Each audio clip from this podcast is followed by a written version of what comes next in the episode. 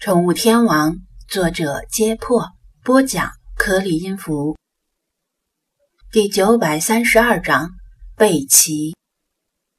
楼下，菲马斯依然被闻讯而至的影迷以及顾客团团包围。大家都想在电影上映前与他合影留念，因为觉得以后他就成大明星了，一起合影的机会恐怕不多。张子安拎起在墙角充电的蓄电池，打开车厢与马达连接，确认电量已充至百分之百。王乾注意到他的动作，知道他又要乘船出海，否则不会带着蓄电池，便走过来问道：“师尊，难道您又要去赏金？”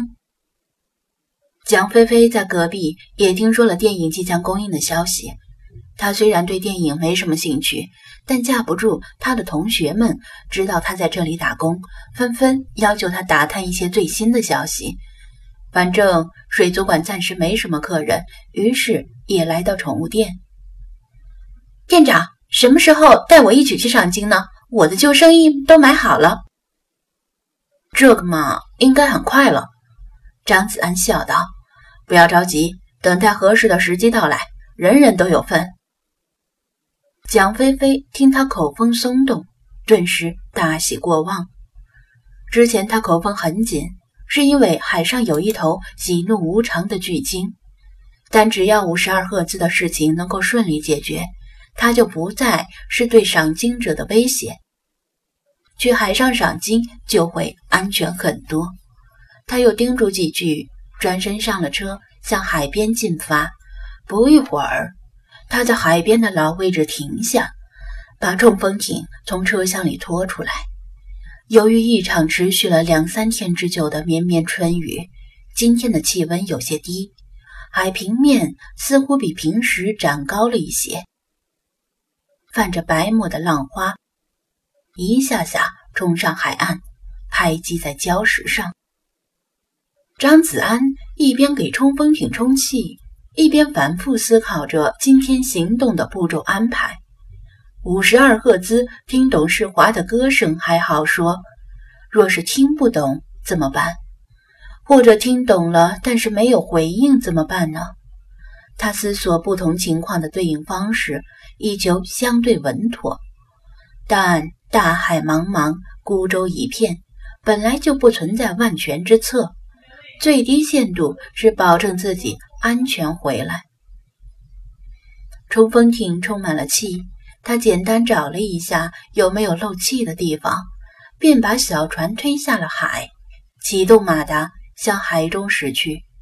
目测来到和上次相仿之处，他关闭马达，将存储卡插入水下扬声器，开始播放。弄好之后，他又戴上耳机，每隔一段时间暂停播放。通过水下拾音器倾听海底的声音，无数神秘而复杂的声音再次将他包围。其中一些听过，另一些没听过。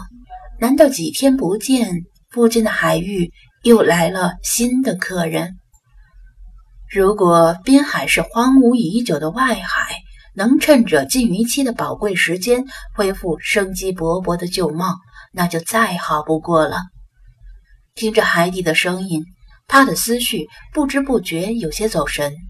一会儿想到菲马斯的电影即将公映而心潮澎湃，一会儿想到神秘的古埃及之行而激动不已，一会儿又想到虐猫事件迟迟得不到解决而忧心忡忡。还有那该死的猫神雕像依然不知所踪。正在这时，他耳中。突然响起一道宛如火车汽笛般的悠远的声响，初时很远，有些沉闷，像是从隧道里发出，很快就越来越近，压制住其他一切声音，引得整个山谷都在回响。其他的声音像是知道海中巨无霸来临一样，顿时噤若寒蝉，或者以最快的速度逃离，安静的。就像是暴风雨来临前的池塘。张子安精神一振，从神游物外的状态中脱离，他把五十二赫兹之前的录音反复听过很多遍，对他的声音已经很熟悉了。但今天的声音似乎有所不同，比上次更急促，间隔更短，更加粗重，就像是遥遥望见家乡父老的游子抛下手里的一切负担，向家门口的父母亲人狂奔而去。他瞟了一眼小液晶屏幕，屏幕上显示的声音强度已均速增强，证明他几乎是笔直向这边游过来。速度前所未有。有了上一次的经验，他估摸了一下时间，觉得差不多。把拾音器收起来，只留着扬声器，启动马达，向海岸方向后撤了一小段距离。这段距离很微妙，其实还达不到安全距离。但张子安决定赌一把。他相信世华这几天的努力，这个距离，即使万一有什么闪失，大概。也能够游回海岸。他不能后撤得太远。如果五十二赫兹因为过于激动而追来，他庞大的身躯很可能在岸边搁浅，那他就成了罪魁祸首。本来想帮他，最后却害了他。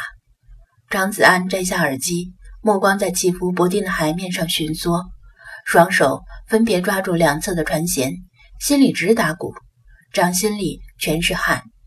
要说不紧张是不可能的，一头巨兽即将出现，却不知道他打算以何种方式现身。会不会直接从下方冲出来，把小船顶上天，或者把宽如城门洞的大嘴一张，把它连同小船一起吸进去？好吧，后者大概是不可能的。如果五十二赫兹是蓝鲸与长须鲸的混血后代。想必继承了他们的一些特性。蓝鲸的嘴虽然奇大无比，但它的喉咙却很窄，没办法吞进一个成年人，甚至可能会被海里漂浮的塑料袋堵住。某些蓝鲸就是这样死去的，所以蓝鲸会本能的避免去吞噬那些体积较大的生物。当然，张子安可不想亲身验证这个说法是否正确。蓦然间，他眼角的余光捕捉到一个快速移动的小黑点，赶紧拿起望远镜看过去。那是一扇背鳍，如利刃船破开海面，向小船的方向直刺而至。后面还隐然能看到摆动的尾鳍。